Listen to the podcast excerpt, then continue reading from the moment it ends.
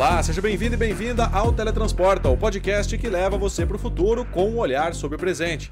Esse é um spin-off do Porta 101 e aqui a gente fala sobre inovação. Eu sou o Gustavo Minari e hoje nós vamos bater um papo sobre como influenciadores literalmente digitais, criados por inteligência artificial, estão se espalhando pelas redes sociais.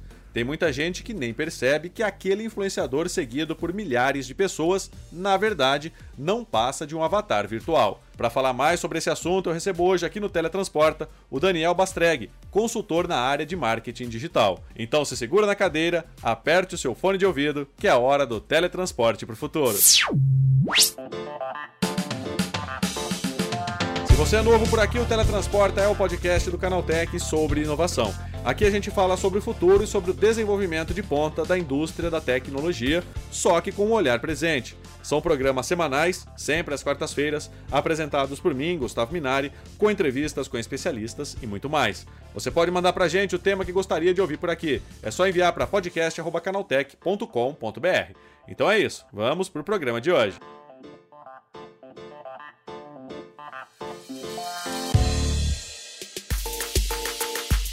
A modelo espanhola Aitana Lopes já acumula mais de 125 mil seguidores no Instagram e ganha cerca de 10 mil euros por mês com publicidade.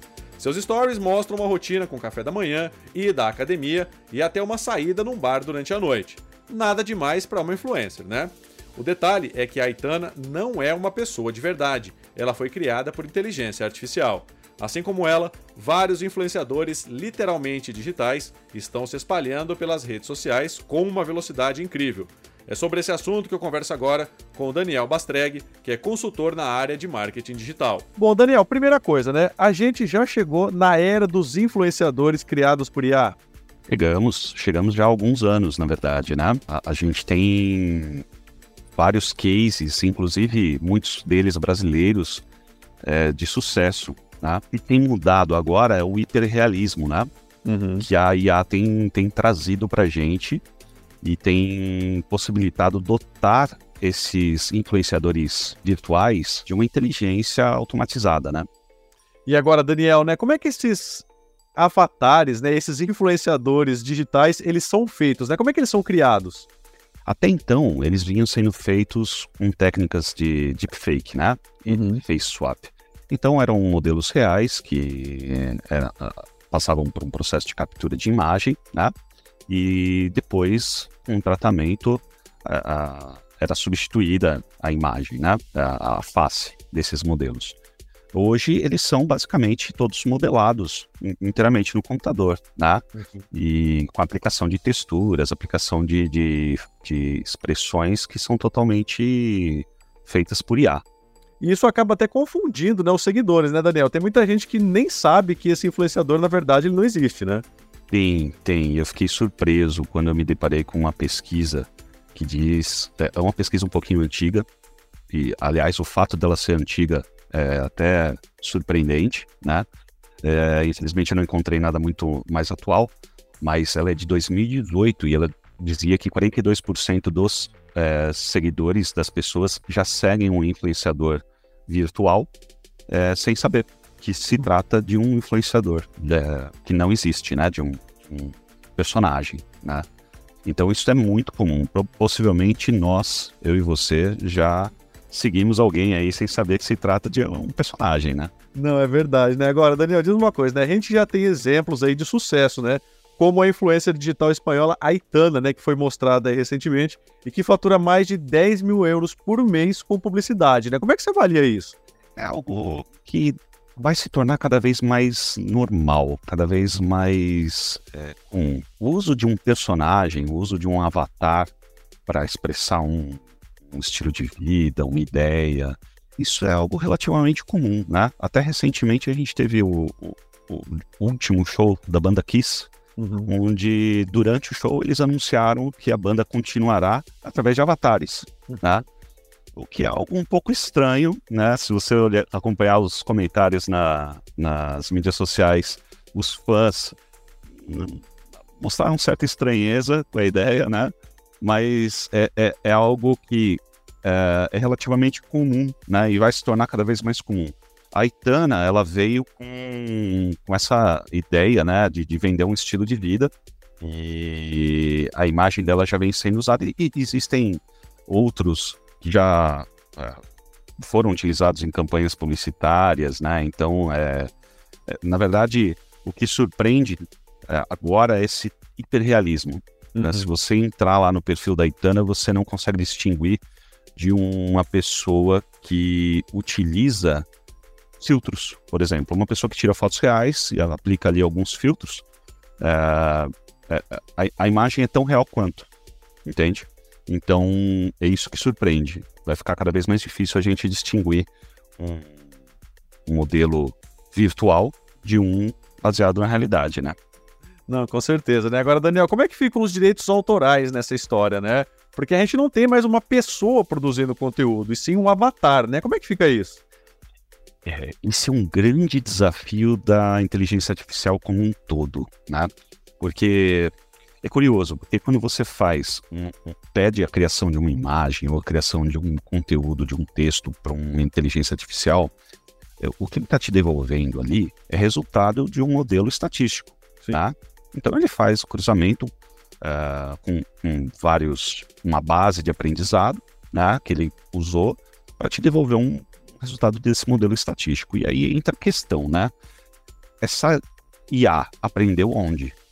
ela usou imagens produzidas por terceiros. Uhum. Né? Então ela usou todo, toda a base aí de digitalizada durante anos e que foi produzida por humanos. Né? Então se você pede para uma IA criar uma música, por exemplo, ela vai devolver algo que ela aprendeu de Mozart, Bach, é, até quem sabe músicos mais atuais, né? Para te gerar aquele som. E, e aí entra uma certa zona cinzenta, onde a gente fala, poxa, e aí, quem é o dono desse produto? Uhum. É a, a, a, pessoa que desenvolveu o algoritmo que está por trás da IA? Seria a, devido a alguma coisa aos autores que, que produziram a base de conhecimento onde essa IA consumiu para aprender, né, para gerar o seu modelo? Uhum ou é o dono do prompt, o cara que pediu aquela criação, né? Então a gente tem três é, atores ali que podem ter participado desse processo e aquela resposta que é, é mecânica, na verdade, né? A resposta da IA é uma resposta mecânica imprevisível, mas é, gera toda uma dúvida e uma discussão em torno do que, que é devido ali em termos de direitos autorais. A gente não sabe quem que é o dono. E Daniel, isso tem impacto direto no marketing digital? Tem, tem um impacto uh, violento e ainda um pouco imprevisível, né? Uhum. Uh, a gente tem é, empresas fazendo a criação de conteúdo, uh, escalando a criação de conteúdo utilizando essas ferramentas, né? aí a gente vai ter conteúdos gerados a partir de uma base onde é, é, é questionado, onde pode ser questionada a, a, o uso de direitos autorais, né, o uso de materiais que são reservados, né. Você tem também a criação de um conteúdo que nem sempre passou por um crivo, que você não fez uma, uma checagem e a gente sabe que a inteligência artificial tende a alucinar, ela Sim. tende a produzir conteúdo diverso para te dar uma resposta sem que aquilo tenha uma base é, real, né? E quem fizer o uso negligente da IA pode estar tá se colocando numa situação muito perigosa, né? A gente ainda não viu os desdobramentos jurídicos é, que isso pode ter. A gente ainda viu pouco do, dos desdobramentos mercadológicos que a IA pode ter, né? Então você pode estar tá colocando sua marca em risco. Então, é, a IA, por enquanto, ela tem que ser vista como um assistente e não como uma tecnologia capaz de substituir integralmente a, a ação humana. Chegou a hora do quadro relâmpago. O quadro Relâmpago é o momento em que nós trazemos uma curiosidade rápida sobre o tema que está sendo tratado e testamos os conhecimentos de você ouvinte. E a pergunta de hoje é: você sabe por que a influenciadora digital Aitana Lopes foi criada? Bom, a modelo e influenciadora foi criada pelo designer Ruben Cruz, da agência de modelos The Clueless, da Espanha.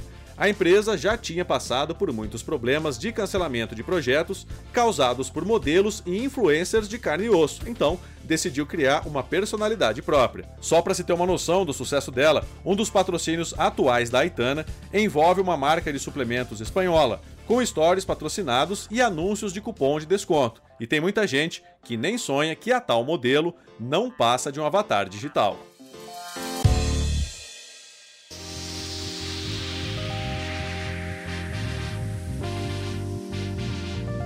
Agora, Daniel, agora tem toda uma questão ética por trás dessa tecnologia também, né? Do uso dessa tecnologia, né? Até que ponto a gente pode usar uma tecnologia desse nível, né? Com essa capacidade para substituir uma pessoa de verdade, né? É verdade. Esse é, o, esse é o grande ponto. Esse é um grande tema aí para debates, né? É, na minha opinião, eu acho que quando você deixa explícito que você está utilizando a inteligência artificial para entregar um conteúdo, entregar uma experiência, entregar é, um personagem, como é o caso da Itana, né? Uhum. Eu, eu acredito que a gente está agindo dentro do, dos limites da ética. Né? Eu acredito que o marketing, nesse caso, está fazendo uso da tecnologia para tentar proporcionar a melhor experiência possível, deixando claro que se trata, né, olha, isso aqui é um personagem, isso aqui foi criado por profissionais, etc. Como, como é hoje, se você pensar numa pessoa famosa, um político, um cantor, né? Tem toda uma equipe de marketing ali assessorando e tudo que aquela pessoa faz, faz acaba passando por um, um filtro até chegar no público, né? Então, é, é, natural que isso ocorra, você deixando claro que aquele produto que está sendo entregue é fruto de IA, é, eu acho que a gente está agindo dentro de um limite ético. O problema é, a gente está começando a ver algumas situações onde isso não fica claro. Onde uhum. empresas, onde pessoas físicas é, fazem uso da IA para entregar um conteúdo e não falam que aquilo é, é, totalmente irreal, que aquilo é um produto de marketing, que aquilo é um produto fantasioso, né? E aí a gente começa a entrar num um grande problema que vai ser a, a, eu tenho chamado de fim da verdade. Né? a gente corre risco de, de chegar num momento onde, aliás, já estamos, né? Já estamos vivendo isso. A gente já não olha para uma informação e du, duvida que aquilo seja verdade, por mais que seja, às vezes, né? Então, enfim, estamos chegando aí num momento crucial aí de muitas discussões. E Daniel, né, você acha que desde que a empresa, a pessoa ou a marca, né, que, ela, que eles deixem claro que aquilo tudo não passa de uma inteligência artificial, você acha que esse tipo de tecnologia ele pode ser usado, por exemplo, em campanhas publicitárias, né? Desde que fique claro ali que aquilo não é uma pessoa de verdade? Sim, sim. É, a, a gente já tem cases é, que fazem isso, né? Por exemplo, conhecidíssimo, a Lu do Magazine Luiza, né? É, é um case de, de um personagem que foi criado que hum, é, a, até por questões estéticas, deixa claro que aquilo se trata de um personagem, né? Uhum. Então acaba não deixando, não, não, não criando uma expectativa real, né? É, então é, é, é, é, perfeitamente viável e factível criar um personagem usando IA, usando hiperrealismo e tentar estabelecer uma familiaridade, uma aproximação com o seu público-alvo. Porém, existem alguns cuidados né, que precisam ser observados. É, como você colocou, substituir uma pessoa real meramente pelo uso do, do, do, do digital, do virtual, nem sempre é bem visto, nem sempre é bem recebido. A gente tem alguns casos onde as pessoas acabam questionando isso, acabam vendo a tecnologia como um, um perigo, né? Uma substituição feita sem um propósito é, que acaba, uh, na verdade, colocando a marca em xeque. Né? Então, assim, a, a, substituição, o uso de um modelo virtual para criar um, uma aproximação com o público tem que ter um, um embasamento, tem que ter um storytelling que faça sentido. Não, é verdade. Né? Agora, Daniel, você acha que esse é o futuro, né? Cada vez mais a gente vai ver avatares vendendo produtos, influenciando pessoas ou coisas do tipo? provavelmente nós teremos os dois mercados coexistindo, tá? A gente vai ter ainda o, o mercado de personalidades, com os famosos sendo recrutados pelas marcas, sendo aproveitados para divulgar os produtos deles, né? E nós teremos o ambiente digital cada vez mais forte também, é, com personagens 100% é, virtuais. Né? Que a gente vê, por exemplo, nos games, nos jogos, é, tem uma força incrível. E com, conforme a gente vai gerando uma aproximação do grande público desse ambiente virtual, tem potencial para isso coexistir. Né? Você acha que as pessoas vão acabar se acostumando a, a seguir um influencer virtual, Daniel, né? Ou elas já se acostumaram, né? Como é que você avalia isso? É, eu acho que para quem é um pouco mais velho, né? eu acho que isso, essa vai ser sempre uma experiência um pouco estranha, né? Afinal de contas, você tem sempre aquele filtro te dizendo que, opa, peraí, isso aqui não é real, né? Mas para as gerações mais novas, eu acredito que isso vai chegar de uma maneira um pouco mais natural para elas. Tá?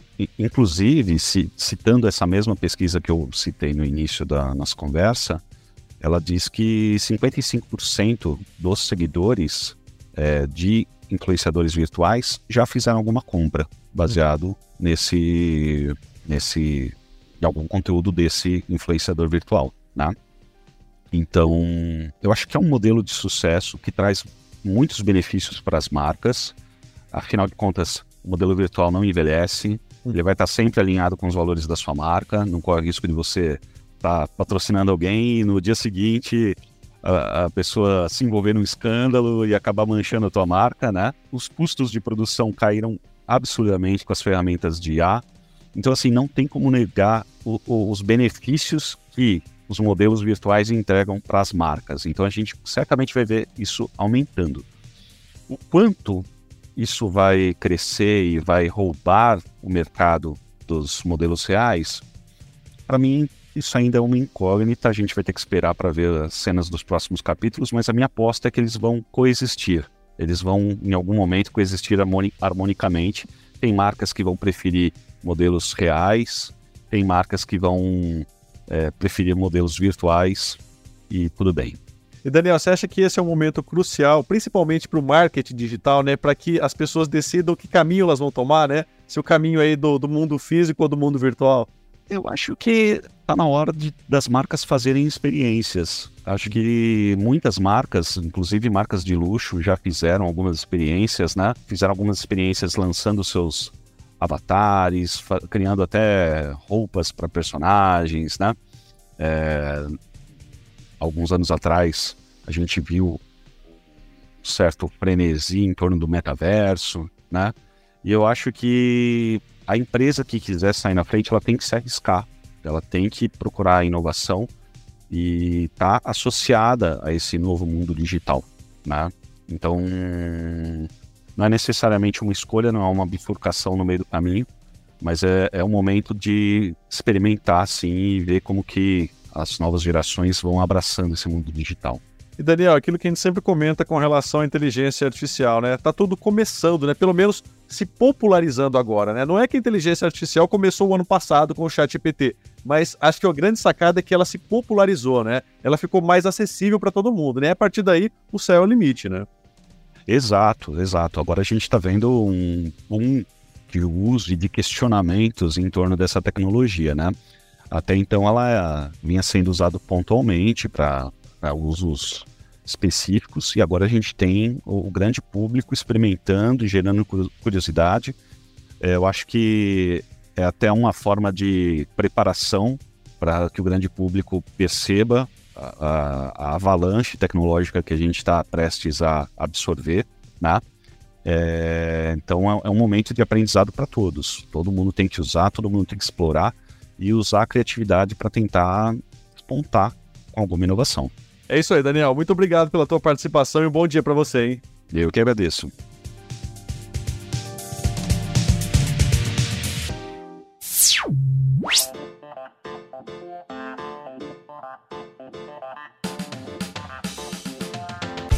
É isso aí, o nosso teletransporte de hoje, falando sobre como as redes sociais estão sendo invadidas por influenciadores digitais criados por inteligência artificial está chegando ao fim. Agora lembre-se de seguir a gente em todas as redes. É só procurar por arroba Canaltech. O nosso programa é publicado toda semana, sempre às quartas-feiras. Esse podcast foi produzido, roteirizado e apresentado por mim, Gustavo Minari, e a edição é do Yuri Souza. A revisão de áudio, do Wallace Moté, e a composição e a interpretação das músicas desse programa foram feitas pelo Guilherme Zomer, e as capas são da autoria do Rafael Damini. Então é isso, o Teletransporte de hoje vai ficando por aqui. A gente te espera na próxima quarta-feira com mais conteúdo sobre inovação e tecnologia. Até lá, tchau, tchau.